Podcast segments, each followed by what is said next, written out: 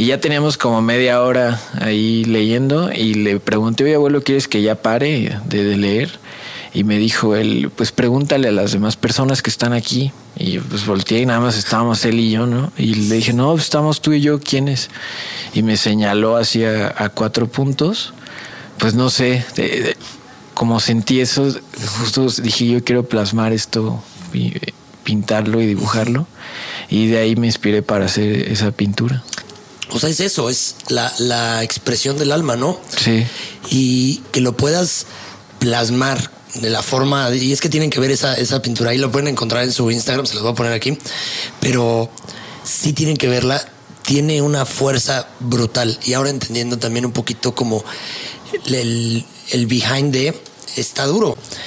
Y tú, tú trabajas, a lo, o sea, trabajas dibujando a los vagabundos se me hace igual muy poético también el hecho de, de, darle pues vida a estas, estas personas que de repente pues pasamos desapercibida el día a día, ¿no? La verdad es que luego ni siquiera los volteamos a ver ni, ni nada y, no entendemos qué es lo que está pasando ni, ni por qué y la falla del, en el sistema y la falla también personal. Mira, cuando, cuando empecé con los vagabundos fue como que en una etapa de mi vida que hasta yo quería ser vagabundo. No, sé por qué me sentía así, como que me sentía muy deprimido. Y la verdad pues es que ellos te causan, pues sí, o sea, mucha impresión verlos. Hay unos que te puedes hacer miles de ideas pensando en qué por qué están acabaron así o, por qué están así o comencé por la foto. O sea, desde que yo estaba chico, por ejemplo, la que me gustaba, ¿no? A mí me, me, causaba mucho pintarla.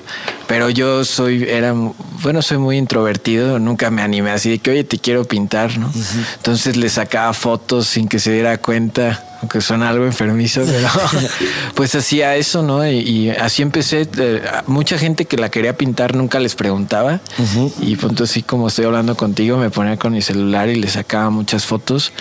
Y no les decía nada hasta que ya tenía la pintura. Hasta realmente a la gente de mi confianza, de muy cercana a mí, es cuando les he dicho, oye, te quiero pintar. Y, así, por, pues por lo que me da vergüenza. Claro, claro, claro.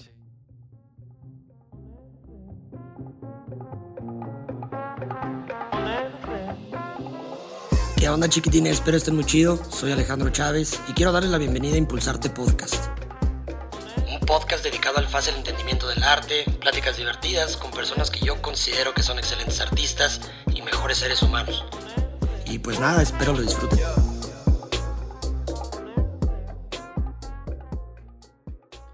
Épale, qué rollo, ¿cómo están? Bienvenidos de nuevo a Impulsarte Podcast, su podcast de arte favorito. El día de hoy me encuentro con un artista desde mi punto de vista, brutal. Brutal. Tiene influencias de, podríamos ponerle José Clemente Orozco, influencias de Francis Bacon, tiene influencia también de, este, mm, ¿quién más?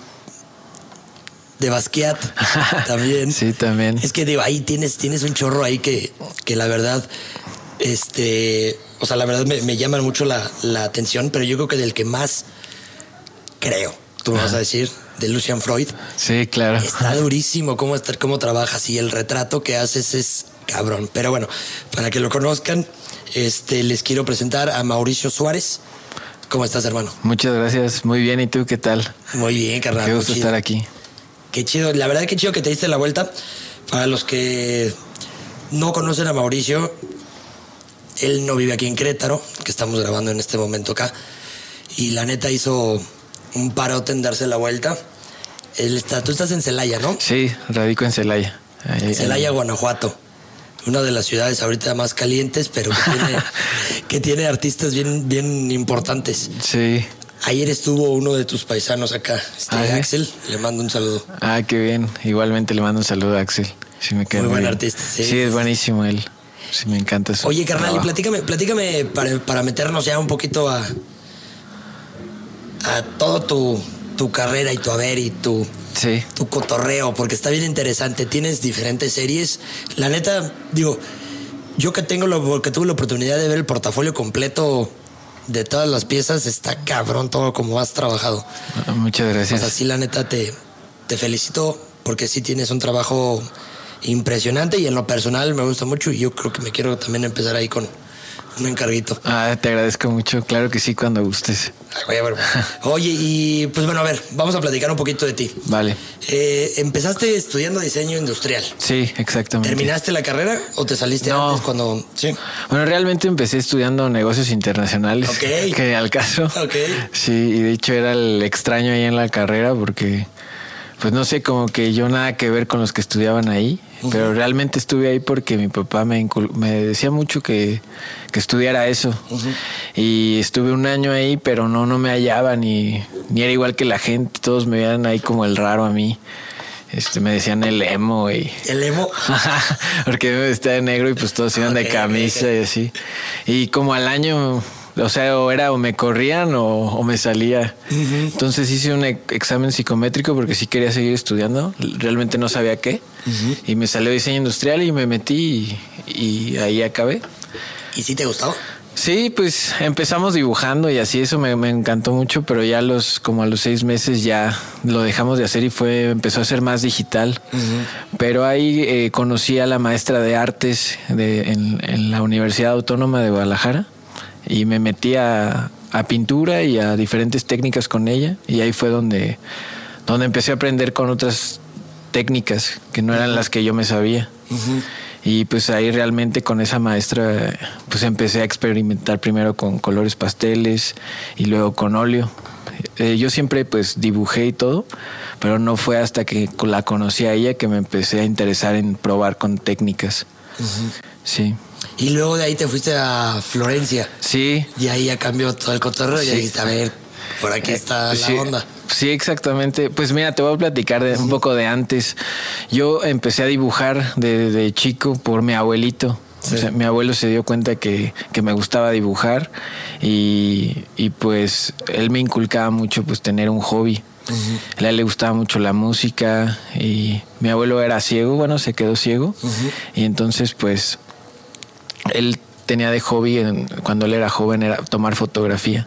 Entonces él me inculcó mucho que era importante en la vida tener, aparte de tus cosas, tu trabajo, pues algo que hacer, un hobby. Y él me decía, no, pues tú dibujas y te encanta esto. Entonces cada que yo llegaba a su casa, me tenía colores y todo para que yo dibujara. Y, y me ponía a dibujar a mi mamá y hacía caricaturas yo y él se moría de risa en ese tiempo, veía poquito. Ajá.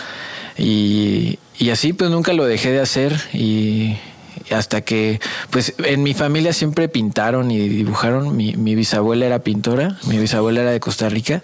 Y de hecho ella me acuerdo cómo ella me enseñó a dibujar ratones. Qué padre. Sí, y como que de ahí me viene un poco.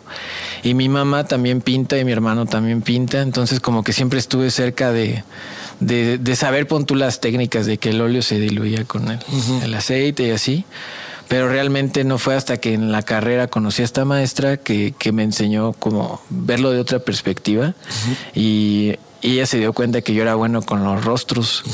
Y me decía, no, pues es que tú haces que, te transmita muy cañón la mirada o, la, la, boca o así. Y pues fue cuando ella me presentó los colores pasteles. Y de hecho inicié haciendo retratos en color pastel. Y, y de que al segundo que hice me lo regaló, me dijo, no, pues te regalo mis colores y tú úsalos y explótalo. Y pues ella me motivó mucho y empecé a pintar y ya y no, pues no paré y, lo, y, lo, sigo haciendo. Y, ¿Y cómo estuvo te dio esa experiencia en Florencia? Ok. O sea que ya de ahí ya decidiste o sea, una vez terminando la carrera decidiste irte para allá. Sí, pues justo con la maestra, ella trabajó en el Vaticano un tiempo haciendo cartas y me platicaba mucho de, Italia y así, y me, empecé a interesar mucho por la obra de Miguel Ángel Bonarotti. Y pues a mí yo veía sus esculturas y se me ponía la piel chinita y y em, de hecho empecé a dibujarlo mucho, a imitar mucho sus pinturas, este, pues las esculturas, dibujarlas. Y ahí me entró, dije, no, pues me quiero ir a, Florencia y pues ver lo que veía Miguel Ángel allá, ¿no? y, tuve la oportunidad de irme ocho meses y estudiar en una academia de ahí, de dibujo y, pintura, con una maestra japonesa que se llamaba Yulia Wakabashi y una maestra italiana que se llamaba Sonia de Franceschi y pues con ellas me, pues sí me enseñaron muchísimas cosas que yo pues no tenía ni idea y pues para mí estar allá y poder ir a ver las esculturas de Miguel Ángel a mí eso fue algo que me marcó muchísimo. Y que fíjate que está bien interesante porque en el 2013, digo, ahí me, me, metí a hacer mi, mi tarea. Y en el 2013 hiciste una pieza de, de Carballo. Ajá. Desde ahí ya traías como esta inquietud de, la pintura europea o, qué era lo que te llamaba la atención en ese entonces que hizo que cuando te fueras a, a Florencia, todo lo, todas las demás piezas que tuvieras como esta empatía y este gusto por hiciera que después terminaras tú ya trabajando con ese estilo que es también muy europeo hasta cierto punto. Sí. Pues realmente como que a mí, como te digo, desde que vi el trabajo de Miguel Ángel, eso a mí me hacía hasta, me dan ganas de llorar, no sé, me, daban muchos sentimientos. Y pues sí, empecé a, copiarlo a él y, y, creo que es fundamental inspirarte en los otros artistas que ya existen, como para encontrar tu propia esencia. Entonces yo empecé por ahí, empecé con los del Renacimiento, también me gustaba mucho pues Caravaggio y todos los artistas italianos de, la época del Renacimiento, pues los estudié realmente mucho para yo encontrar mi, propia técnica. Entonces, por ejemplo, la, el tema de la obscuridad eh, fue algo que yo quise tomar por lo de mi abuelito que él no veía. Entonces yo empecé a, pintar súper obscuro. Eh, yo como no nunca había tomado clases así profesionalmente, pues yo me compraba los tubos de óleo de pintura negra y así pintaba todos mis cuadros de, de negro y los dejaba secar y así empezaba a pintar. Y cuando llegué allá a Italia sí me empezaron a decir que no, que, que, no se usaba eso, que tenías que mezclar rojo con azul, pero jamás negro directo. Pero pues a mí no me importó, a mí me gustaba usar el negro y decía, no, pues yo pinto por mi abuelo y el, es ciego y yo quiero hacer los negros. Y pues así los empecé a hacer y creo que sí, pues también tomé mucho de, de, lo, fue, de lo que fue la pintura barroca y todo eso eh, para un inicio pues con mi pintura. Oye, ¿y qué tanto digo, mencionas mucho a tu abuelo? Me imagino que tiene mucha influencia en, en todo tu pintura. Sí. Hay una pieza de tu abuelo, de hecho, bueno, son varias piezas que le dedicas a, tu abuelo. Sí. Y se me hace, se me hace padrísimo la, o sea, la forma en cómo lo retratas. Y de hecho, se me hizo, y, y por eso te decía que como que se me hizo muy o sea, como muy, muy pegado lo que estás, o sea, lo que trabajas a, Freud y su pintura, porque él lo que decía era que él retrataba como la esencia y el alma, ¿no? Claro. De la persona mientras está descansando. Y algo que se me hace bien interesante es cómo tú también trabajas, o sea, tus bocetos y las pinturas las haces cuando tu abuelo, por ejemplo, estaban leyendo, ¿no? Y estaban, este, él, el que estaba como, o sea, que estaban contándote historias.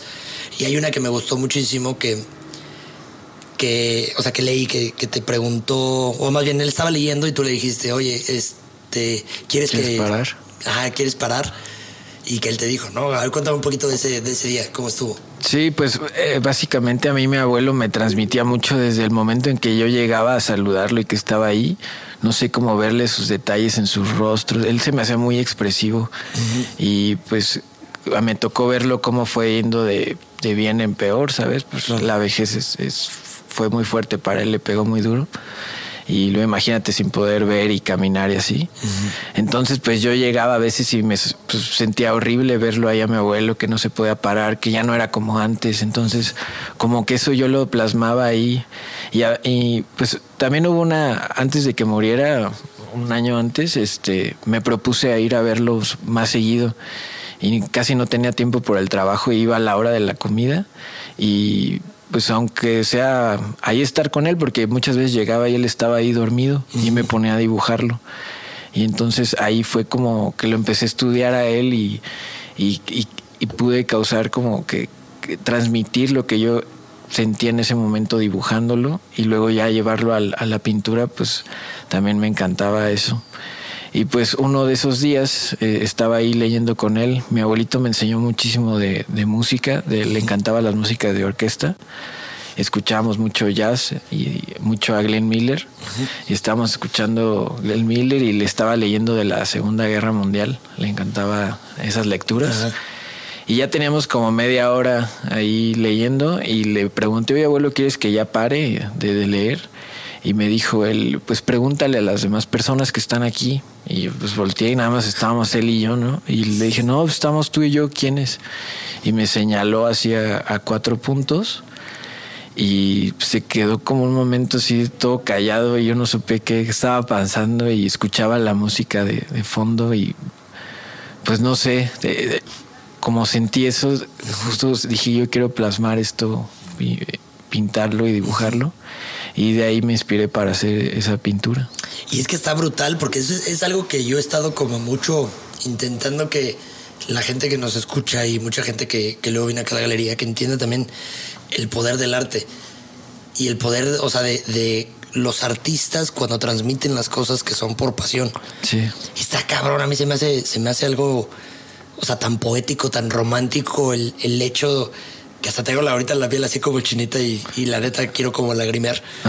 Pero está bien, está bien chingón porque sí, o sea, es eso, es la, la expresión del alma, ¿no? Sí. Y que lo puedas plasmar de la forma, y es que tienen que ver esa, esa pintura, ahí lo pueden encontrar en su Instagram, se los voy a poner aquí, pero sí tienen que verla, tiene una fuerza brutal. Y ahora entendiendo también un poquito como el, el behind de está duro, o sea, es, es una pieza que genuinamente la consideraría una de tus mejores obras. Gracias. Y está, está, está muy chingón.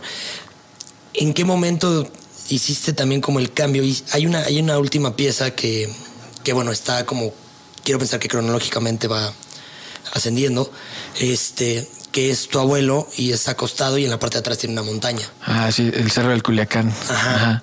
¿Esa pieza fue la última que hiciste? Sí, fue la última que hice de él. Y ya como, pues de despedida, mi abuelo ya había fallecido cuando empecé a hacer esa, esa pintura y pues realmente ahí plasmé todo lo, mal que me sentí pues cuando él se fue, ¿no? Aunque pues sí, ya mi abuelo estaba grande y así yo entendía que ya era, pues lo mejor era que ya descansara en paz. Pero aún así como que se me acabó, sentí que perdí esa inspiración porque yo, a mí me, me trababa con algo de la pintura y iba a su casa y le preguntaba, oye abuelo, ¿qué pintaré? Y él me daba una idea y, y de ahí pues yo empezaba o sea, era como mi punto de, partida de, las, de tener creatividad, él. Entonces, en cuanto muere, pues me sentí como vacío y pues eso plasmé lo que sentía en ese momento en esa pintura y no la terminé.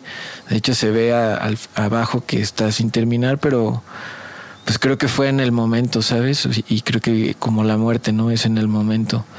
Entonces, pues creo que pues también me gusta mucho esa pintura porque está inacabada y creo que el que esté inacabado tiene más valor. Y sí, pues sí, es un valor que sí, la verdad está, o sea que pues no, no, no puede haber ahí un punto que le pudieras poner algún precio, ¿no? Sí. Está, esa es la pieza que, que tiene, si no mal recuerdo, y, y, corrígeme si estoy mal, la fecha en que la empezaste y tiene un infinito. Sí. O sea, es la que nunca, o sea, nunca la vas a acabar, o sea, va a ser una pieza que ahí va a quedar. ¿O sí va a haber en el punto no, en que sí? No, ya la verdad. No creo de volverla a tocar. Ok, ok. Sí, casi no soy así de volver a regresar a, una pintura. Ok. Y ahora hablemos un poquito ya del proceso, del proceso creativo. Sí. Me, me llama muchísimo la atención que casi todo, o no sé si todo, de lo que pintas, lo bocetas. Sí, todo. Todo, todo, todo. Todo. Y está padrísimo porque sí, o sea, tus bocetos, digo, aquí tenemos algunos dibujos, ¿no? Sí, los quiero ahorita, ver. Ahorita sí, ahorita los, los, enseñamos para que los vean, para que los vean acá, pero lo que se me hace padrísimo es como la, hasta el mismo boceto se convierte en una pieza brutal. Mira, fíjate, déjame la pongo sí. aquí. Es para que vean aquí. Si quieres sacarlos, no hay problema. Vamos a uno. Son iguales, son bocetos de diferentes épocas que tuve y pues sí, son ideas antes de pintarlas. Por ejemplo, mira, este es de los retratos, ¿no? Sí. ¿Este es de los vagabundos? Sí, es mi, época de vagabundos. Que, que fíjate que platicando con un, un cuate que le, le mando un saludo, él me había, él me, me presentó hace, déjame, lo pongo acá rapidísimo. Esta es la de los vagabundos. no, no me quiero endrogar aquí con. No, hombre, no hay ningún problema. Es un estudio de un dibujo de Rembrandt. Como te digo, me encanta estudiar a los masters. Y bueno, vamos, venme platicando un poquito de todo tu proceso. O sea, cómo empiezas con el boceto, encuentras. bueno, vamos a empezar primero con la pregunta. ¿En dónde encuentras como la inspiración para. Sí. Para, para empezar una obra? En la música. Ok.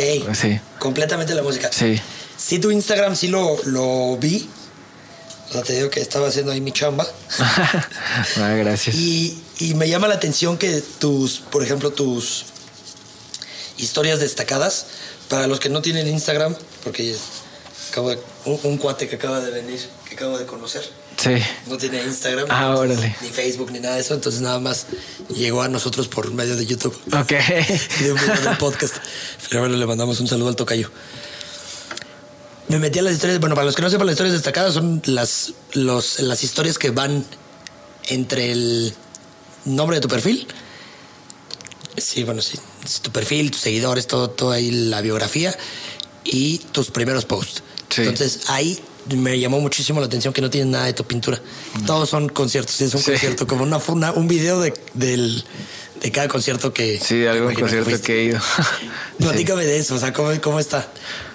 Bueno, pues a mí me, encanta pintar con música y si, no pinto con música, no siento que no hago nada. Realmente a mí la música siento que es el 90% de, de pintar porque me hace sentir busco eso yo, que a la hora de pintar eh, algo me haga sentir muchísimo. Hasta hay veces que la misma canción, un pedazo me hace sentir y lo estoy poniendo y poniendo. Regreso así 30 segundos y otra vez. Entonces, pues de ahí me baso en la, música. E, igual la, mi abuelo me enseñó a apreciar como la música. Empecé escuchando lo que él escuchaba, que eran las músicas de orquesta y todo. Y él me enseñaba a distinguir como los instrumentos. Me decía, ¿qué está sonando ahorita? Y ya yo le iba diciendo y, y como de ahí me entró por la música. Y de hecho empecé primero tocando y así que antes que pintar. ¿Qué tocabas? Tocaba la, la batería y bueno, todavía aún la toco. Tengo una, tengo como tres bandas. Órale. Sí. ¿Cómo se llaman? Bueno, tengo una banda de rock experimental que se llama Persona. Ok. Y tengo otra que se llama Mono no aware, pero creo que ya nos separamos con eso de la pandemia. Sí. Aparte el famoso creo, así ya cuando. Sí, no, no, se ha dicho nada, pero. Y ahorita tengo otra que se llama Bodies. Vamos empezando. Pero son los mismos de antes sin otros integrantes. Y pues siento que para mí es el elemental la música, el, el sentimiento que te provocan las canciones. O sea que si, si ahorita, por ejemplo, tuvieras que dibujar algo o sea, si no hay música, sí dirías como de... un... Mm". Pues igual y sí puedo, ¿no? Pero siento que la música me aporta mucho más para darle ese sentimiento extra. O sea, ¿crees que tenga que ver también con tu trazo, el, movimiento que tienes, la moza por la, música? Sí, puede ser. Ok. Depende, si hay unas que son bien alegres y como que lo siento más suelto el trazo y las más tranquilas las hago como para detallar y así. ¿Tres rolas favoritas? O de tres grupos, ¿qué, prefieres? ¿Qué bueno, hace más fácil? Pues lo que quieras. No, pues tú más bien, así que. Pues, pues lo último que escucho mucho es a Radiohead. Me encanta esa banda para, para pintar a mí y sus conciertos. Ahora que fue la pandemia, estuvieron publicando ellos una vez al mes un concierto inédito y creo que a mí eso me ayudó muchísimo porque hasta la forma de que ellos van llevando el concierto desde, la primera canción hasta la del medio y hasta la última como que es todo un, viaje. Sí. y eso me ayuda mucho para pintar algo completo como toda la experiencia así, y todas las, las, emociones que me hacen sentir su música me, me encanta. Ok. Otro otra banda Ajá. Mm, pues hay una banda que, que se llama The Acid, no sé si la has escuchado. Pues tienen un disco que se llama Liminal, que está buenísimo. Todo ese disco me encanta. Y el, el pues sí, el cantante que se llama RYX también tiene su proyecto el, solo y pues también me gusta mucho, me, me, hace sentir mucho. Luego para escucharlas porque está... Sí, te lo recomiendo mucho. Oye, a ver, Cuéntame, cuéntame, por ejemplo, si empiezas un cuadro escuchando una rola de, no sé, empiezas con una canción, un concierto de Radiohead. ¿Tiene que tener el mismo mood todo el cuadro? O sea, que tienes, tienes que escuchar a Radiohead, por ejemplo, el mismo, o durante todo el tiempo, o si puedes variar y no te sale del mood, o sea, no te cambia el, mood mientras estás pintando si escuchas de repente, no sé, algo un poco más hacia, pegado hacia el metal. No, sí, siempre le acabo variando en bueno. Ah, de repente ya me harto de escuchar lo mismo y hasta pongo guapangos, así, de lo que sea. Pero sí la música se me hace muy importante para, para pintar. ¿Y cómo encuentras música nueva? Pues me gusta mucho escuchar la radio. Hay una estación de radio de Guadalajara que se llama Milenio Radio. No sé si la han escuchado. Mm, no. No. Es de música clásica. Y no más te da unas clases ahí esa estación. Pura música clásica todo el día. Y hay una la, la, que lo narra, pues te narra hasta historias y de cómo se fueron haciendo las canciones. Esa estación la recomiendo mucho. Qué chido. Yo te puedo recomendar una de aquí de Querétaro. Ah, va. El doctor Vicente López Velarde. Le mando un saludo. Se llama Universo Sonoro. Ok. Y ese te mando la liga. Vale, escuchar, sí, lo puedes escuchar en radio acá, pero también en, internet. Y la verdad es su genio. Ay, me encantaría escucharlo. Y la música que tiene. Sí. O sea, sí, la, la variedad que, que, va poniendo está muy interesante. Oye, a ver, platícame un poquito también de. O sea, de, los diferentes tipos de series que estás desarrollando. Ajá. La que me llamó mucho la atención y que lo, lo puedo relacionar un poquito a, a Rafa Esquivel Saludos, Rafa. Ya, pues este, este cuadro. Por ejemplo, él, él trabaja una serie que se llama Taciturnos de la Urbe. Y tú, tú trabajas, a o sea, trabajas dibujando a los vagabundos.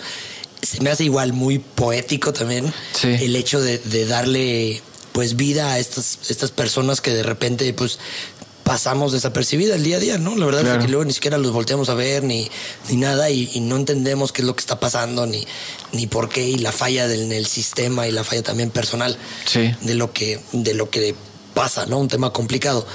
¿Qué es lo que encuentras tú en, en, los vagabundos como como al punto de, poder, de necesitar expresar algo? Sí. Pues, mira, cuando, cuando empecé con los vagabundos fue como que en una etapa de mi vida que hasta yo quería ser vagabundo. No, sé por qué me sentía así, como que me sentía muy deprimido. Y, y entonces fue cuando salí de Florencia de la escuela, ahí nos enseñaron, pues tuve muchas clases de dibujo al desnudo con modelo. Y entonces como estuve viviendo allá en Europa, no sé si has visto que hay muchísimos vagabundos allá. Entonces me di cuenta que eran las mismas poses que hacían los vagabundos que los de la clase, ¿no? Los que yo dibujaba y me encantó eso cuando pensé eso, así fue como un clic. En... gratis, Ajá.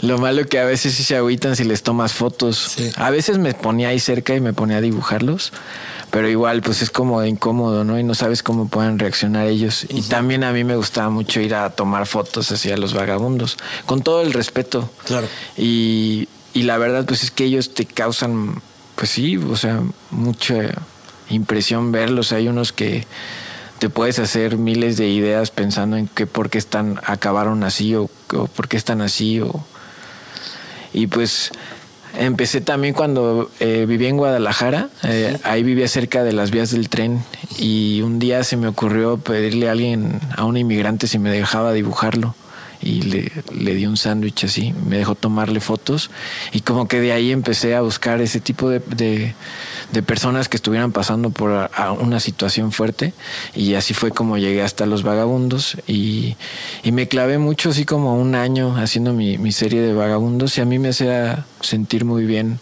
estarlos pintando. Yo realmente no lo hacía como para decorar un interior o así, sino para ir eh, buscando diferentes formas de pintar, este, de expresarme, de, de, plasmar lo que siento y de darle voz a ellos, como que siento que nadie los veía en las calles, ¿no? Y dije, pues yo los yo sí los veo y, me encanta hacerlo de esta forma. Y está súper, está súper chido porque sí le, o sea, sí le estás dando como es, este poder y que yo creo que si las vieran, como que cambiaría un poco algo en ellos.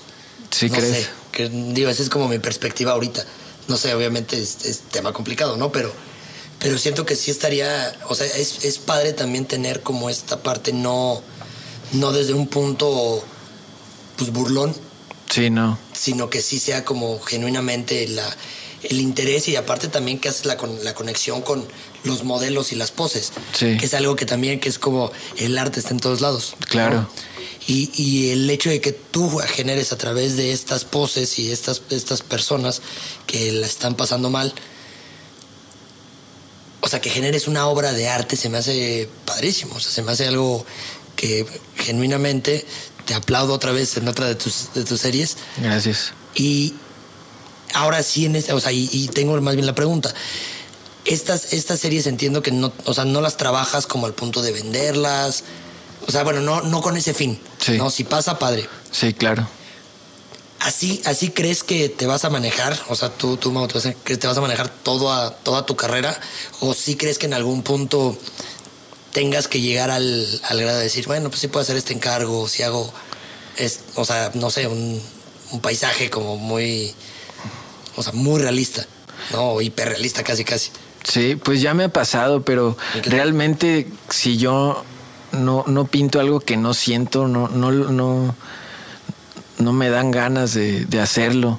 Sí me han pedido encargos muchos y, por ejemplo, con los retratos, me cuesta trabajo hacer un retrato para mí, o sea, entregarlo y me cuesta trabajo eh, cuando no conozco a la persona. Okay. O sea, si necesito platicar con ella o convivir con ella un buen rato, para yo al estarla pintando, dibujarla, decir, ok, sí es, entonces hay gente que me conoce de un día o dos y me dice, me gustaría que me hagas un retrato. Híjole, no me siento yo muy satisfecho o no, o no me sentiría lo suficientemente honesto con la persona para hacérselo. Entonces les digo que sí, pero me gustaría conocerlos más y que, por ejemplo, que tan siquiera me dejen a mí tomar las fotos. Sí. Sí, porque hay muchos que me imagino que te dicen, a ver, esto es lo que quiero que me sí. Y, y, mira, yo, lo que te, por lo que te dije también ahorita ya como que ya ves que al principio te dije, me encantaría encargarte un cuadro. Claro. Porque estaba viendo las piezas y la verdad, para serte honesto, me gustaría también, una por, por el tipo de pintura, ¿no? Y la otra también porque me encantaría como meterme al proceso. O sea, que tú guíes todo, que tú lleves todo y que tú digas, ok, pues bueno, mira, para poder hacer un retrato, pues necesitamos, no sé, platicar un día entero. Sí. Entonces, ah, está interesante, ¿no? Es ser parte de ese proceso. Y, por eso mismo te pregunto, porque sí está, está bien complicado luego que pues muchos artistas tienen, o sea, como la, fortuna que no necesitan hacer ningún encargo y lo que ellos pintan, pues se vende. Sí. ¿No? Pero hay muchos otros que sí, pues batallan y yo lo veo y es, y es como de, bueno, pues es que es parte también de repente como del, del crecimiento y decir, a ver, pues, ¿quieres vender, brother? Pues de repente hay que también aflojar tantito en esta, esta onda, ¿no? Pero está bien, está bien chido cómo lo, lo manejas tú, que dices, híjole, no me siento cómodo, porque hace también que la persona se meta a tu proceso. Claro. ¿Qué es lo que tú ves en ese proceso y en, y en, esa charla o en ese conocimiento ya de la persona que dices, ok, sí te voy, ya te voy a dibujar? o sea, ya te voy a pintar. ¿Qué es lo que tú en realidad buscas de esta, o sea, de la charla? Bueno, no de esta específicamente, ¿no? Pero de, la charla. Pues que sus expresiones no faciales y que me transmitan algo eso es lo que busco así que me transmitan algo y también algo con lo que no puedo es este ya he batallado con pues no sé si llamar los clientes o personas que me han dicho que los pinte así que después me pidan correcciones Ah, ya, Eso no. no. puedo. Y más, y más con las chicas, ¿no? De que me hiciste muy gorda y mi nariz está muy mal y cosas que yo ni siquiera me, lo hice adrede, ¿sabes? O sea, pues es que así estás, ¿no? O sea, pero no le voy a contestar así. Entonces también no me enfoco en eso. Eh, pues primero me veo qué tipo de persona es y como que yo deduzco para qué lo va a querer, ¿no? Claro. Y si es alguien que le gusta el arte y la pintura y así, sí accedo a hacerlo. Por ejemplo, viví un, eh, un proceso de, pintar a un primo mío, que lo quiero un buen, que se llama Alfredo, también ahí te pasé su retrato, y él es mi vecino, bueno, bueno, vive muy cerca de mi casa, entonces yo me iba mucho a su casa y me ponía a dibujarlo a él, y estuve así como un año haciendo, mientras él platicaba y todo, hice miles de bocetos de él, y un día le dije, oye, pues ahora te quiero pintar. Y iba a mi casa eh, como una o dos horas por semana y, ahí se sentaba a leer y yo lo pintaba. Y hicimos un, un óleo entre él y yo y, me encantó ese proceso. Qué chido. Porque siento que lo, ves el cuadro y es él. y, y, lo, y lo hice con diferentes técnicas antes de llegar al óleo. Lo hice con acuarela, con pluma, con dibujo y siento que el proceso que viví con él fue pues como único. ¿Y qué, qué, te dice él de la pieza? No, a él le encanta, él, está en su casa y, hasta me ha escrito varias cosas y le gusta escribir y, se expresa muy bien de, mi pintura y, su casa está lleno de cuadros míos y así. Es que digo, el, arte es eso, ¿no? Sí. O sea, que o sea, son procesos. Yo creo que también el fin de la, de la pintura es la, la expresión en sí, ¿no?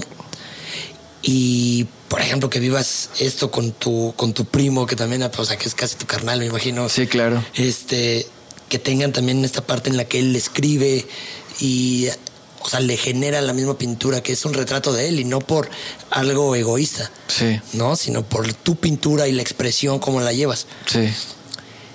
Algo que a mí me, me gusta mucho, por ejemplo, también es, o sea, de tu pintura es como y lo, lo, ligo, lo ligo mucho también, digo, a estos grandes y titanes del arte, como este, por ejemplo, Francis Bacon, ¿no? Él durante cierto tiempo estuvo, o sea, creo que unos 10 años por ahí, estuvo pintando, haciendo como, como, pintura decorativa. Sí. O sea, como decorador de interiores. Sí, hacía eh, tapetes, ¿no? Ajá, ajá, y, un chorro de cosillas, o sea, que se dicen más, sí. pero que no hay nada de registros porque él decidió quemar todo. Sí y decidió quemar todo para pintar ahora sí lo que él quería. Y algo de lo mismo que se supone que, digo, la, historia nos platica también es de que él no pintaba con modelos. Sí, se basaba en fotografía. Ajá, en fotografías y lo que la misma mata, luego también la misma mancha le iba, le iba generando. Sí. Si tú no tienes la oportunidad, por ejemplo, de estar con, con una persona, pero quieres pintar a esta persona, ¿Lo trabajas a través de la fotografía también? ¿O la verdad dices, no, tiene que ser alguien con el que esté en el momento y que pueda ver sus expresiones en todo, no. en todo momento? De hecho, sí comencé, o sea, todo comencé por la foto. O sea, desde que yo estaba chico, por ejemplo, la que me gustaba, ¿no? A mí me, me causaba mucho pintarla. Pero yo soy, era, bueno, soy muy introvertido, nunca me animé así de que, oye, te quiero pintar, ¿no? Entonces le sacaba fotos sin que se diera cuenta aunque suena algo enfermizo, pero pues hacía eso, ¿no? Y, así empecé. Eh, mucha gente que la quería pintar nunca les preguntaba. Y punto así como estoy hablando contigo, me ponía con mi celular y le sacaba muchas fotos. Y no les decía nada hasta que ya tenía la pintura. Hasta realmente a la gente de mi confianza, de muy cercana a mí, es cuando les he dicho, oye, te quiero pintar. y así. Por, pues por lo que me da vergüenza. Claro, claro, claro. Oye, ¿y qué era lo que pasaba, por ejemplo, con estas, o sea, con esas personas que les sacabas las fotos y después llegabas y les decías, oye, mira, aquí está el dibujo que te, o a esta pintura que, que, hice de ti? Sí, no, pues. la reacción? Por ejemplo, a mi maestra de, arte de, Celaya, la maestra Anabel, es, voy a clases de historia del arte con ella un día me entró por pintarla, no sé, porque ella me, me, daba mucho en sus clases, veíamos a diferentes pintores y a diferentes artistas y ella me abría el panorama de cañón y un día dije, no es que la tengo que pintar y fui a su casa y mientras ella daba clases le tomé muchísimas fotos, igual hice mis bocetos y todo. Y, la verdad no me gusta decir nada porque siento que se me va a cebar. Si ando diciendo, por andar diciendo ya no me va a salir, ¿no? Entonces no le digo a nada, ni a mi hermano que es mi vecino. Me choca decirle que estoy pintando, no lo dejo ni entrar a mi estudio, porque no, pues siento que si ya lo ven, ya salió, ¿no? Entonces a esta maestra pues la pinté y me, me tardé unos dos o tres meses y fui un día a su casa y se lo acomodé ahí. Y llegó y pues no me esperaba se soltó llorando horrible y, me dijo que nunca nadie la había pintado y que, que lo que sintió ella pues había sido único de, de haberla, que yo lo hubiera pintado y que la había así, ¿no? Y de hecho esa pintura pues ha causado mucha controversia de los que me dan opiniones. Por ejemplo, las demás alumnas de ella, que me, decían que la había pintado viejita. Y me decían, me, si me pintas algún día a mí, no vas a hacer así de viejita. Y, la maestra, a mí me gustó mucho que ella no lo tomó así, ¿sabes? me, dijo, tú me pintaste como me viste. Y eso es lo que, lo que vale, ¿no? No si está, me veo vieja o joven, ¿sabes? Sino porque tú me pintas como me viste.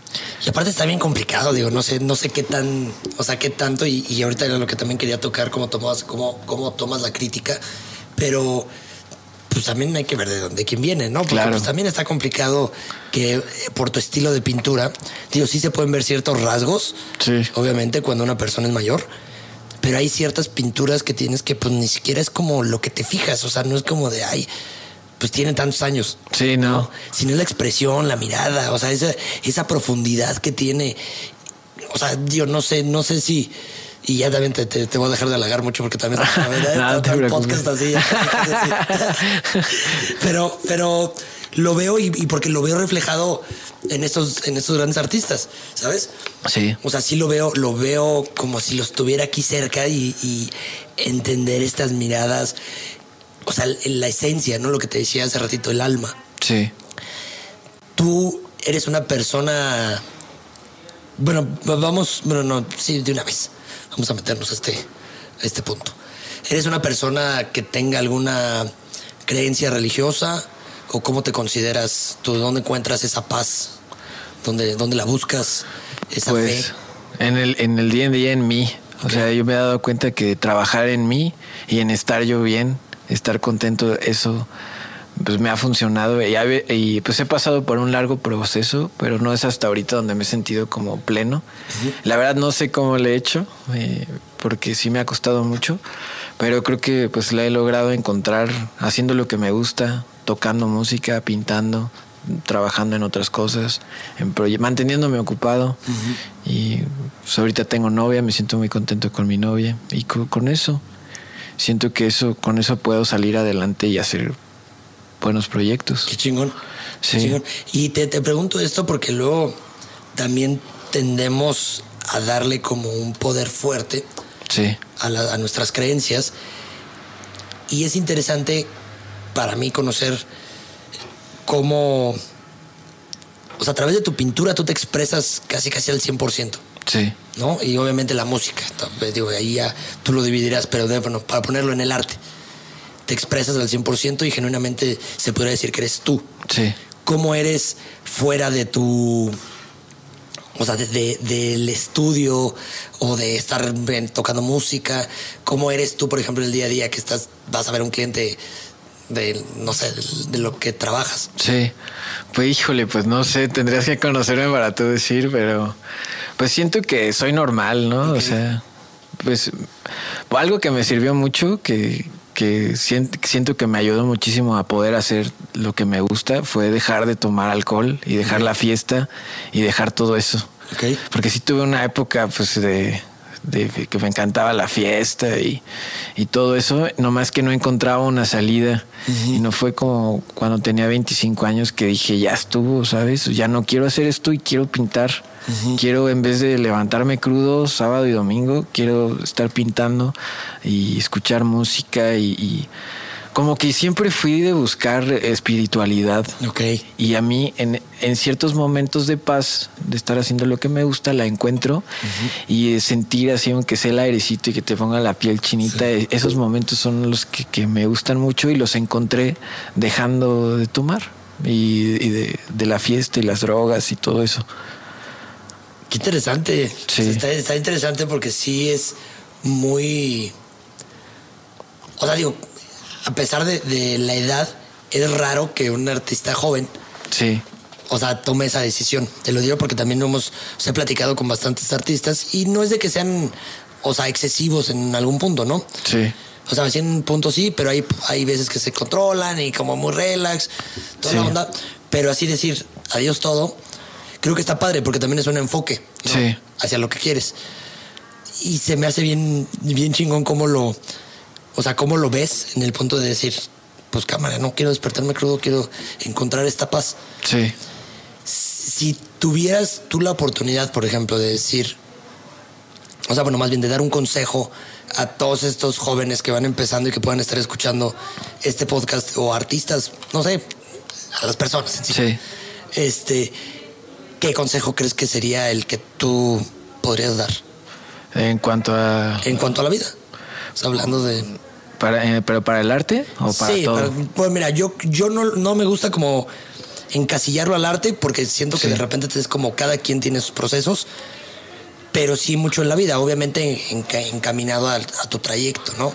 Sí. Y de lo pues que estamos hablando, mucho tiene que ver con el arte. Creo que en escucharte a ti mismo, porque yo a mí sí me pasaba, en, llegaba en los días de que estaba de fiesta, así como ya en la madrugada, que me y como que me entraba una introspección y que decís que qué estoy haciendo aquí, no, no soy yo, nada más estoy aquí porque la sociedad me trajo aquí y quieren que esté aquí, pero ni me gusta la música, ni me la estoy pasando bien, ni me gustaba el alcohol, así de que yo no era de que sabía de ya ves que hay gente que sabe de vino y así. Yo no, yo me lo tomaba porque me apendejaba.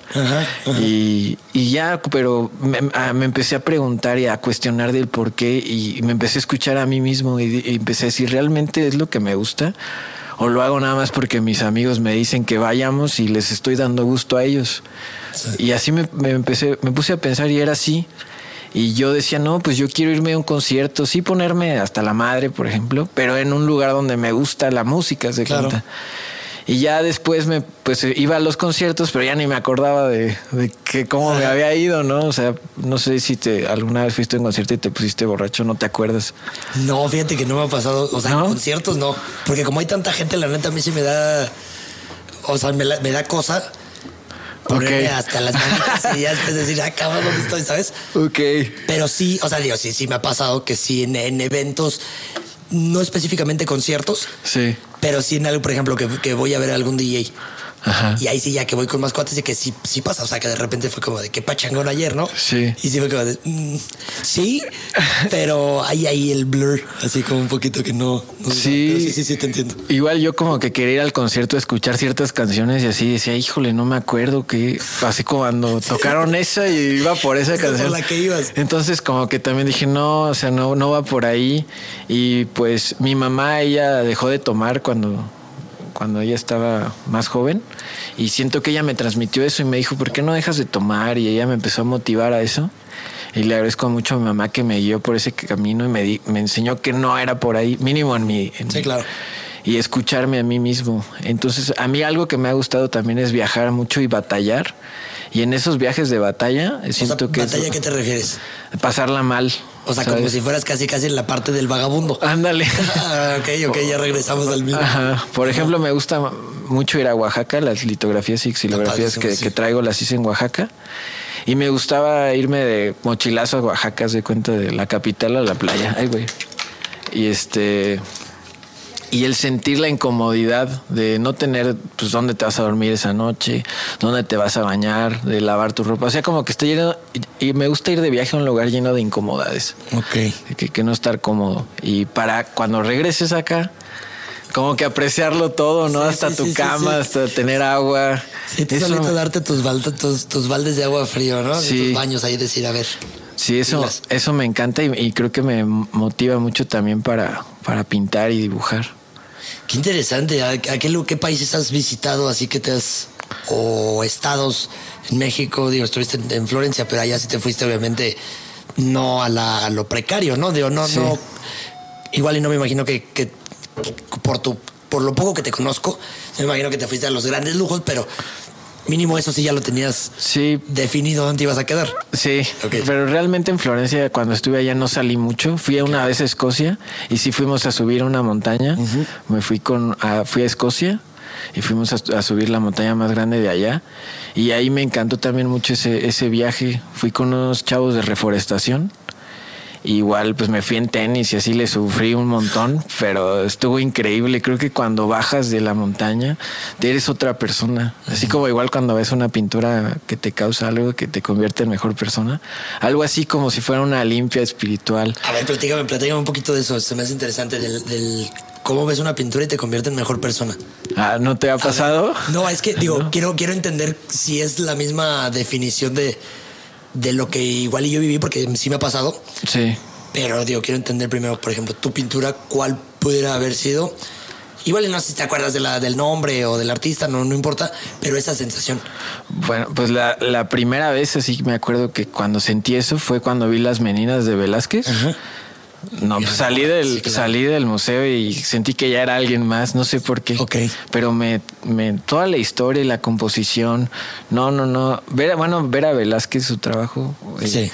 siento que cualquiera de él, este, te puede mover algo ahí. Igual también alguna vez pude ver la exposición de Lucian Freud. No, hombre, salí llorando de ahí. Sí, me imagino. Sí, y pues sí, pues ir a ver pinturas de los artistas que me gustas, pues es como ver un concierto, de cuenta, igual para mí. Siento lo mismo. Igual me ha pasado que he ido a ver unas que no entiendo igual por la edad también. Y hasta más grande ya lo, lo, entiendo, me ha pasado mucho. No sé si a ti te ha pasado. No, no me ha pasado, fíjate que no me ha pasado. O sea, que, que no entiende y que sienta que es, bueno, no sé. Igual no le he prestado atención como decir, ah, esta ahora sí ya la entiendo. Sí. Sí, no, creo que no, no me ha pasado así, pero la de, o sea, de, de cambiar, sí, claro. Pues, el sentir como esa, esa sensación de ver algo y, y sí decir, ay, cabrón. Yo, yo me acuerdo cuando tenía unos 13 años, mi, mi papá me llevó, de hecho, a Florencia y, y, fui allá a la academia donde está el David y, y fui, no, ni me acuerdo, no sentí nada. Ah, ok, ya te, ¿sabes? Ya, ya, te entendí, sí, claro, claro, claro. Y ya cuando fui a los 25 y ya más o menos había estudiado y, no sé, fui con otra mentalidad. Sí, claro. O sea, me acuerdo cuando fui en esa época que tenía 15 pensaba en las patinetas y era lo único que me, lo, lo único que me interesaba. Y ya cuando empecé a estudiar arte decía, qué tonto estuve en la academia y no vi los esclavos de Miguel Ángel, que eran los que más me gustaban. Y ya hasta pues, después que estudié allá y los fui iba a ver, pues sí, entendí la importancia, ¿no? Sí, claro. Entonces siento que a veces también te falta como la edad. Sí, ya te Para entender varias cosas. Sí, ya te entendí por dónde por dónde ibas, porque sí dije, o sea, como ahorita y pensar y decir, mm, sí. pero ya viéndolo como en retrospectiva, sí, claro. Sí, hay, hay un chorro de piezas. Hay una pieza que digo, yo crecí con obra del maestro Rubén Maya. Ok. ¿No? mucha de su obra también es como muy, o sea, muy fuerte porque habla mucho del, del psique, del, este, la sombra, o sea, los arquetipos, pero está bien, está, es, es, fuerte, pero no es maligna, Entonces yo de morro, y te lo pongo así como en, corto para que se vea aquí, ¿no? sí. que se ve como un poquito. Pero yo de morro, pues sí, obviamente veía la obra, pero pues imagínate, ¿qué te gusta? Seis años, y ves una obra así, y si no te explican por primera vez algo así de que, oye, mira, esta es una pintura, esto es. Sí. Pues sí te sacas de onda, así es como de, ay, güey. Pero ya después creciendo, me doy cuenta de las piezas, conozco al artista, claro. entiendo por qué, y digo, claro. Sí, encuentras el valor. Sí, no, y encontré el gusto por las piezas. Entonces encuentro el gusto por también la obra, genuinamente, de la obra del maestro Rubén. O sea, la veo y me encanta, y son piezas que muchas personas dicen, mm, no, no sé, no es, no es mi estilo. Sí. Y no tienes algo menos oscuro, ¿sabes? sí. Pero yo encuentro también una belleza y fue como que yo creo que parte de lo mismo que me gusta coleccionar, por ejemplo, esta pieza de, de la maestra Tania Quesada, también tiene, o sea, tiene una oscuridad sí. bien interesante, pero yo encontré como esa belleza dentro de la oscuridad. Claro. Pero fue, como dices, o sea, fue por la edad. Claro. Sí, sí, tienes completamente razón. Y no, no, no lo había como relacionado en ese punto, pero está bien chingón. Sí, está cañón como te pasa eso y hasta con el tiempo lo, lo entiendes y lo valoras. Sí. Y que dices, no, lo vi de niño y no, no sentí nada y ahora sí, ¿sabes? ¿Quién me iba a decir a mí que, que después lo iba a valorar tanto y ahorita quisiera otra vez estar ahí, ¿sabes? Viéndolo. Sí, sí, sí, sí. Sí. ¿Y cuál ha sido la pieza que más ha marcado las, las meninas? Ah, bueno, en sí las esculturas de Miguel Ángel. las que las, de los esclavos que, tiene, que a mí lo que más me marcó fue que cuando fui, tú las ves y, ignorantemente dices que están inacabadas, pero a la hora que tú te pones a pensar que están acabadas y las entiendes así, eh, fue lo, lo más cañón que, que pude haber sentido. Y también al ver las esculturas por atrás, como que asomarte y ver el bloque de mármol y ver cómo se va transformando hasta que forma esa figura. Cuando vi eso, no sé, mi piel se me ponía chinita. y, cuando, y Miguel Ángel hace mucho eso con muchas obras, ¿no? Cómo transforma la materia. y eso fue algo que me, me, llamó mucho la atención y algo que yo busco también al pintar, como transformar lo, lo que voy a pintar desde lo plano hasta que tenga algo que te envuelva. Sí. Oye, Garral, platícame de, digo, ya llevamos varias series un poquito explicadas, pero platícame de esta serie de estrabismo. Sí, pues esta serie me, me basé en, los recuerdos de cuando yo estaba chico, ¿no? Eh, que sufrí como de bullying por el tema de que yo tenía estrabismo. y a la vez me hizo clic con lo que te contaba de mi abuelo que él era ciego.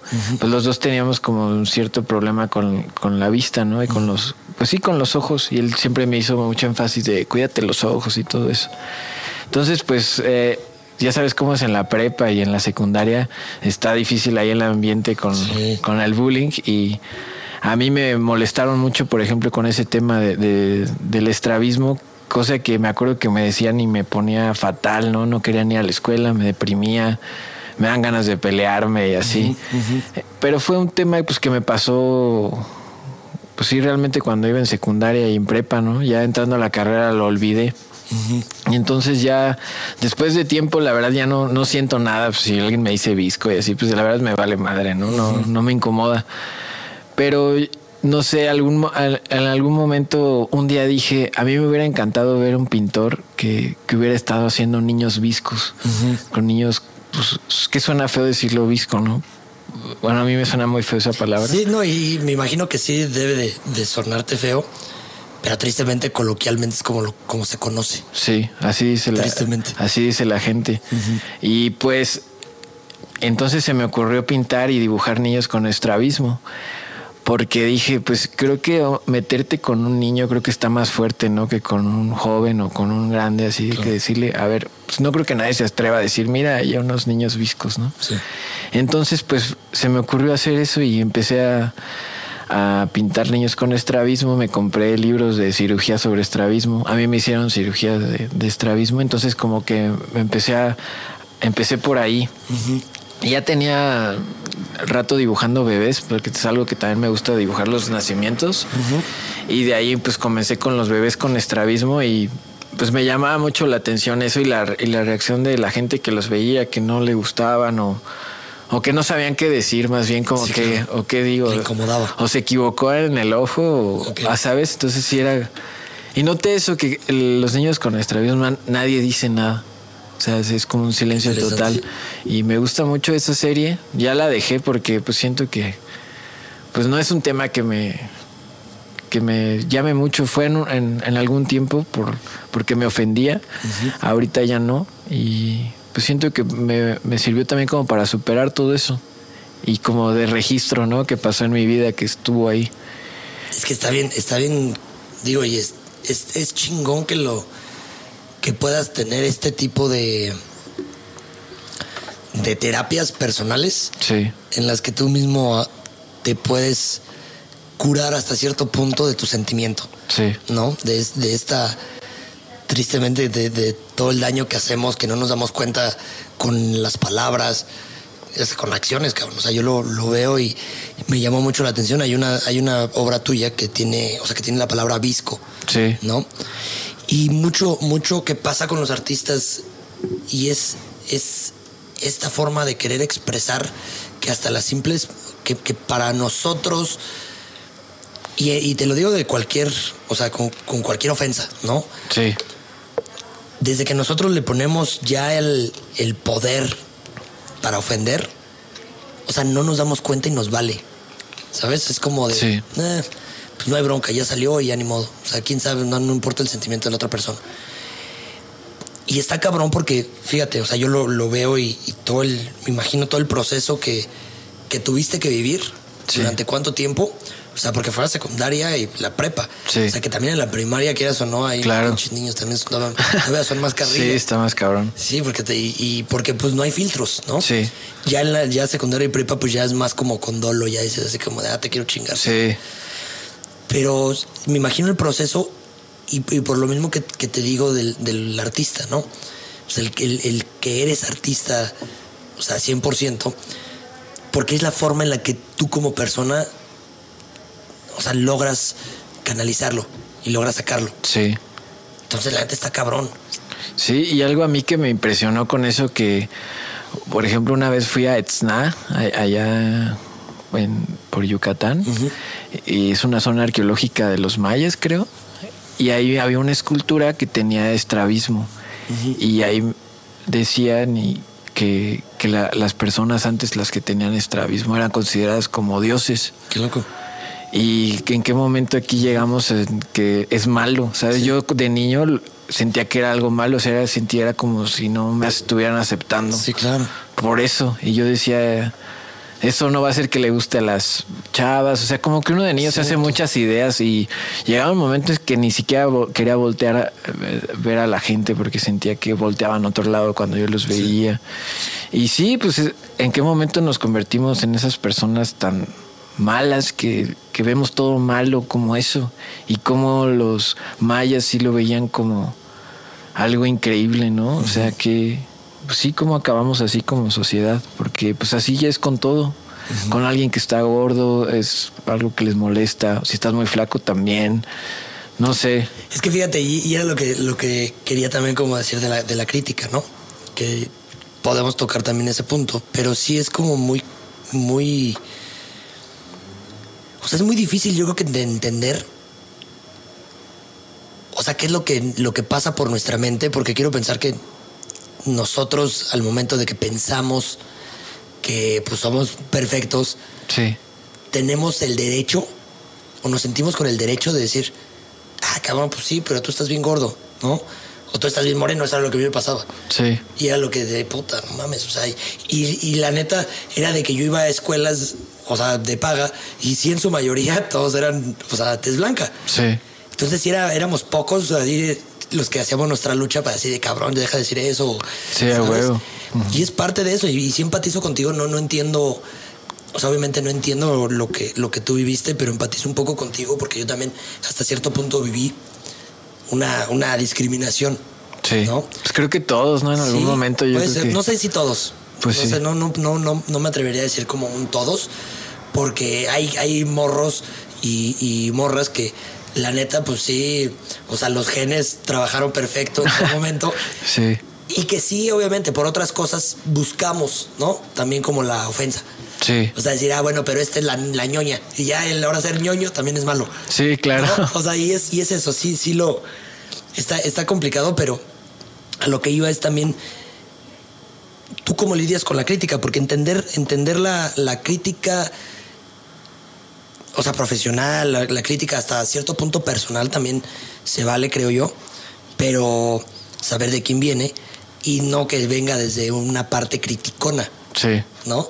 ¿Tú cómo lidias con la crítica? Sí, también tomarlo de quien viene. Y la verdad, a mí ya todo se me resbala lo que me digan, porque creo que si te tomas en eh, personal las cosas, no, no puedes crecer, no te puedes ir a ningún lado, te quedas ahí estancado, hasta con la misma pintura, si te, tú pones a pintarte y pensando en qué, te pones a pintar algo pensando en qué van a decir los demás, claro. yo no llego a, a, ningún lado. O sea, lo que primero es que tengo que dejar a un lado eso y, y hacerlo, y ya después las opiniones pues son bienvenidas, ¿no? Sí, pues es que te conviertes en el esclavo, ¿no? Sí. Te conviertes en el esclavo de, de los pensamientos, te conviertes en el esclavo de las personas. Sí. O sea, ahí está cabrón. Qué Pero chido. a veces es bueno también escuchar la crítica y, sí. y para saber de, de, de, de, quién viene, ¿no? Sí. Sí, o sea, la crítica, la crítica yo creo que una crítica fundamentada. Sí. De alguien que sepas que, que o sea, hasta el, oye, se te ve mal tu, esta, esta sudadera, ¿no? Sí. Y si ves, por ejemplo, me lo dice un diseñador de modas, digo, a huevo. No sé si me lo voy a quitar, ¿no? Sí. Y si me lo dice, por ejemplo, mi mamá o alguien que, que pues te quiere. Sí. Y que dice, güey, pues no se te ve bien. O sea, está bien. Se dice, vale, y ya tú decides si te la pones o nada, pues, pero a mí me gusta cómo me queda. Sí, claro. Y no es por lo, cómo me veo, sino por cómo me, me cómo siento por dentro. Sí, ¿no? cómo tú te sientes. Sí. sí. Entonces está chingón y, y qué chido que, que, lo lleves así, carnal. La neta, yo creo que, que es bien importante que también la gente entienda el poder de la palabra y también entienda el poder del uno mismo. Sí. ¿No? Tu paleta de color está bien interesante. La tienes definida ya, o sea, casi, casi, este, que ya, o sea, ya no la quieres, ya no quieres cambiar mucho los colores o son tonos que, que tú ya definiste, o bueno, más bien, a ver, pero aquí cámbiame la pregunta otra vez. Voy a volver a decirla. Ajá. Es que pinche te digo que me trabo bien, cabrón. No, no hay problema. Yo también. O sea, tu, de tu paleta de colores, yo la veo que ya está como muy definida, ¿no? Uh -huh. En cuanto a tonos. O sea, cromático es. O sea, son, son los mismos tonos, por así ponerlo, digo, obviamente variaciones. Sí. Ya la, ya la tienes definida. Sientes que ya más bien esa es como tu paleta definida o si sí podrías de repente cambiar la paleta, porque obviamente tienes los que son paisajes. Sí. Cambia completamente la paleta. Sí, claro. ¿no? Y no quiero como encasillarte a una paleta de color, pero sí hay una... O sea, sí hay, sí hay una, una coincidencia dentro de los vagabundos, por ejemplo, con el retrato. Sí. Y también con la, con la misma de Oaxaca, por ejemplo. Sí. ¿Cómo, cómo, cómo lo ves tú esta, esta paleta? En realidad, ¿de dónde sale? ¿Cómo, cómo la escoges para cada pieza? ¿Es diferente o...? Pues la verdad sale como por form- conforme lo que voy viviendo, ¿sabes? Si alguien me regala unos unas pinturas, pues que las use y de ahí salga la paleta o de otras viejas que tengo. Por lo general yo tengo todo aventado ahí en mi estudio, ¿no? Entonces, y son momentos de que digo, ay, tengo ganas de pintar y ya como lo tengo ahí todo aventado, lo agarro y, y agarro las que tengo ahí a la mano. Realmente no me pongo a... Oye, pero así de aventado lo tienes como Francis Bacon, igual tenía su estudio. Sí, sigues a ver fotos. Sí, he visto. O sea, que esa madre parece como si estuviera. No, creo que ese sí está muy cañón, Francis Bacon, pero algo así, pues, más bien tengo la pintura ahí así abierta, se cuenta los, los, los óleos o pues mis lápices. O sea, no tengo, una, no tengo un orden porque el mismo orden hace que no haga nada. Ok. Entonces yo necesito tener todo como a la mano y, a- y como no tengo una hora para pintar, me gusta mucho, por ejemplo, pintar en la cuando me despierto, como a las 5 de la mañana. Ajá. Y me gusta ya tenerlo todo ahí a la mano, no me gusta ponerme a sacarlo y así. Y, y, pues es- así trabajo con las que voy teniendo ahí. O sea, a las 5 de la mañana, pam, pam, pam, le empiezas a dar. Sí. Y de ahí ya te chambeas y después. Igual. ¿La comida? Sí. Igual pintas. Eh, en la noche, hasta en la hasta la noche que llego. Y en el día me propongo a, a hacer un dibujo, aunque sea uno diario, aunque sea una raya, Ajá. pero siempre me, me- me gusta hacer un dibujo diario para tener mi mano pues, caliente, se puede Sí, decir. claro, sí, para que no, Sí. se, no se empiece a entumir. Sí, eso fue algo que me inculcaron mucho en, cuando estudié diseño industrial, a, a mover la mano y siento que es algo que, que no me he quitado. A, a dibujar con pluma, por ejemplo, también me enseñaron eso en diseño y pues eso también influye mucho en mi trabajo porque es lo que uso. Sí. A mí me encanta el trabajo con pluma. Sí. Verdad, yo soy malísimo dibujando, pero sí me encanta el trabajo con pluma. Así es muy bonito con pluma. Oye, carnal, ¿cómo, cómo para ir cerrando aquí este esta plática que la neta me, me gusta un chingo, te, ahora me gusta un chingo, pero Gracias. A ser el podcast con más halagos que he tenido, yo creo. No. Pero, pero nada más como para ir cerrando un poquito. ¿Qué es, qué es la, la idea que tienes tú del, del arte? ¿Cuál podría ser como tu definición personal? ¿Del arte o Del arte, de la sí, del pintura? arte, del arte. Del arte en general. Híjole, pues la verdad no, no tengo alguna idea establecida. Ok. Pero pues en mi persona pues siento que para mí la pintura es que no sé, está muy no, no sé si lo llamaría eh, que para mí no me gusta decir, por ejemplo, que yo soy artista. Me gusta decir que pinto y dibujo. Ok. Pero así tal como un artista no, no me considero. ¿Por qué no te podrías, o sea, por qué no te consideras artista en sí? Pues no sé.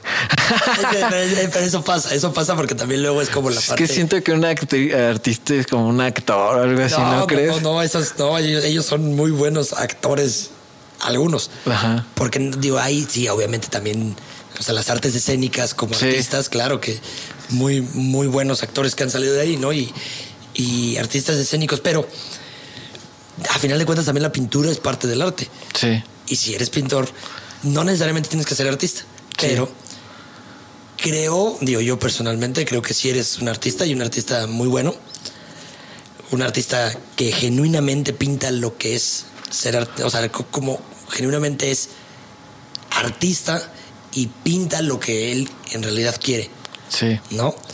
Y esa expresión personal, esa expresión del alma, esa expresión que te genera paz, o sea, nada más ponte a pensar esto, o sea, todo, todo lo que lo que tienes, o sea, el día a día, lo giras en torno al arte. Sí. Dime si o no estás en eso. Sí, no, claro que sí. Pues tienes razón. artista, cabrón. O sea, también Sí. ya- Pues quizá me da pena así como el título, ¿no? Pero pues sí tienes razón. Pero pues yo pienso que es eso, mientras busques eh, algo que te, que te siente y lo logres plasmar, eh, es con eso vas a decir más que nada.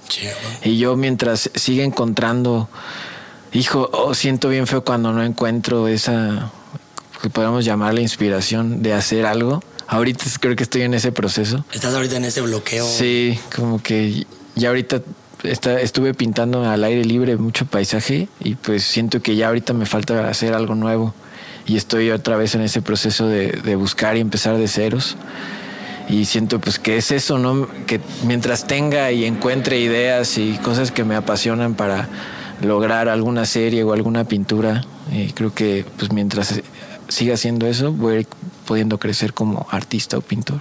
Ah, huevo, que con eso cerramos porque esto está bueno. Vale. es, es un buen pensamiento. Está chingón porque pues digo, de, de las... Yo creo que de la, la inspiración es lo que de repente llega cuando estamos chambeando y es a mí al mismo tiempo también mientras más trabajas ya metiéndole otra cosa pero mientras más trabajas mejor te sientes Sí. no en este punto no en este punto artístico en este de, de inspiración porque sí hay mucha gente que dice ay cabrón yo trabajo un chingo de tiempo y no me siento feliz Sí.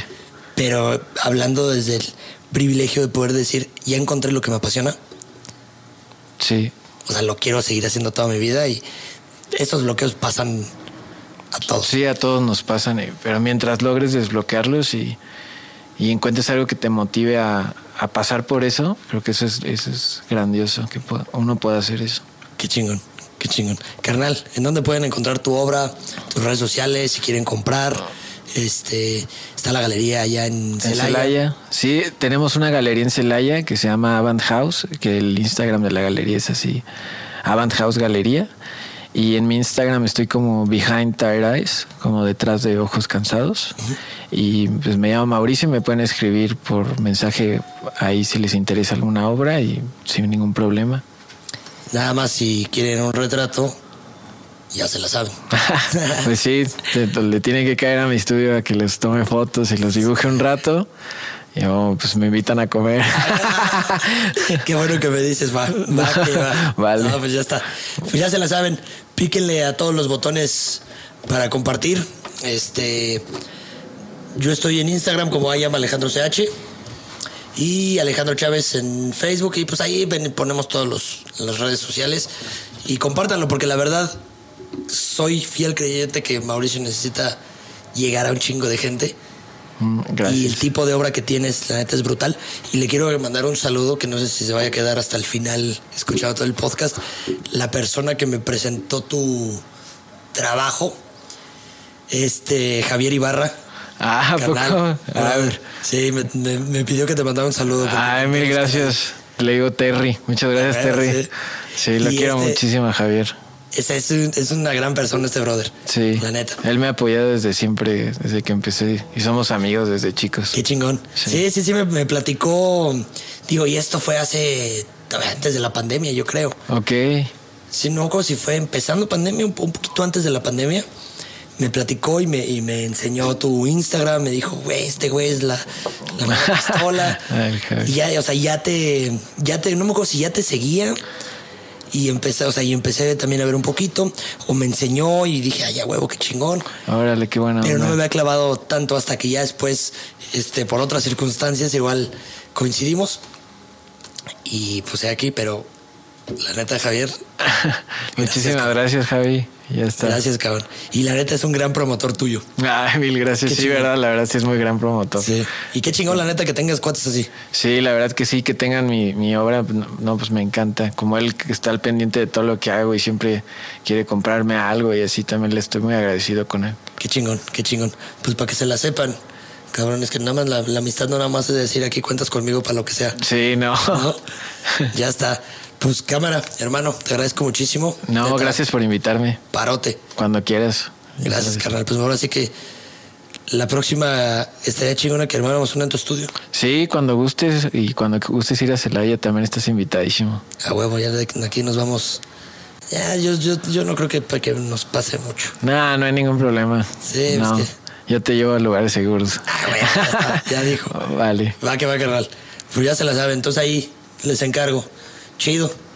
Bye bye.